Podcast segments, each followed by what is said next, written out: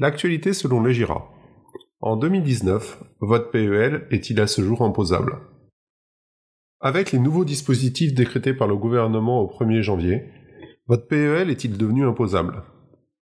De très loin, le plan d'épargne logement au PEL est le produit d'épargne le plus touché par les évolutions fiscales. Faut-il y trouver la source à cela par le nombre de PEL détenus par les Français?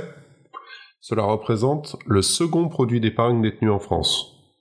Ou alors, le gouvernement jugeant de sa faible utilité, il souhaite réorienter l'épargne vers d'autres produits plus productifs à l'économie réelle. Récapitulons la fiscalité du PEL. Quelle est la fiscalité qui vous concerne? Commençons par une bonne nouvelle. La prime d'État dans le cadre du PEL n'est jamais imposable. Complexe à obtenir, mais jamais imposable. Alors qu'en est-il des intérêts générés? Vous trouverez un tableau de synthèse de la fiscalité des prélèvements sociaux applicables au PEL en fonction de la date d'ouverture du plan sur notre site internet. Mais pour résumer, prenons le côté de la fiscalité. Tous les plans ouverts avant 2018 seront taxables au jour de la clôture ou alors les intérêts deviendront taxables après la douzième année de détention. Vous devrez les déclarer sur votre déclaration d'impôt.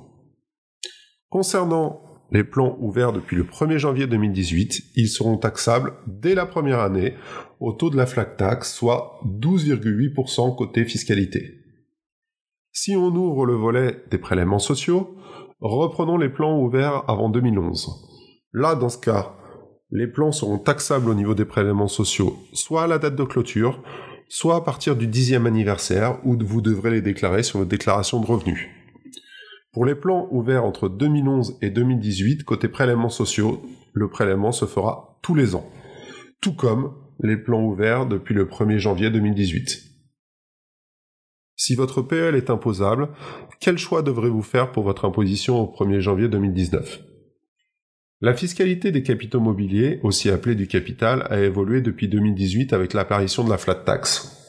Ce nouveau mode d'imposition pour le revenu du capital a remplacé l'ancien acompte d'impôt sur le revenu de 21%. Vous me direz, 12,8 c'est toujours mieux que 21%. Là-dessus, vous avez totalement raison. Sauf que cette flat tax s'applique sur la quasi-totalité des placements financiers, contrairement à cet ancien acompte. Une simplification?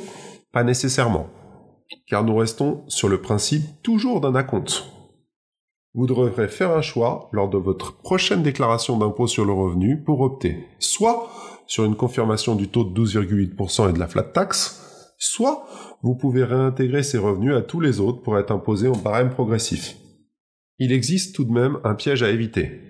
Cette option étant globale pour tous les revenus du capital, que ce soit les intérêts, les dividendes, cessions de titres ou de parts sociales de l'année, il faut prendre en compte une simulation afin de voir l'option qui est la plus avantageuse pour vous. Attention car votre choix sera pour le coup irrévocable.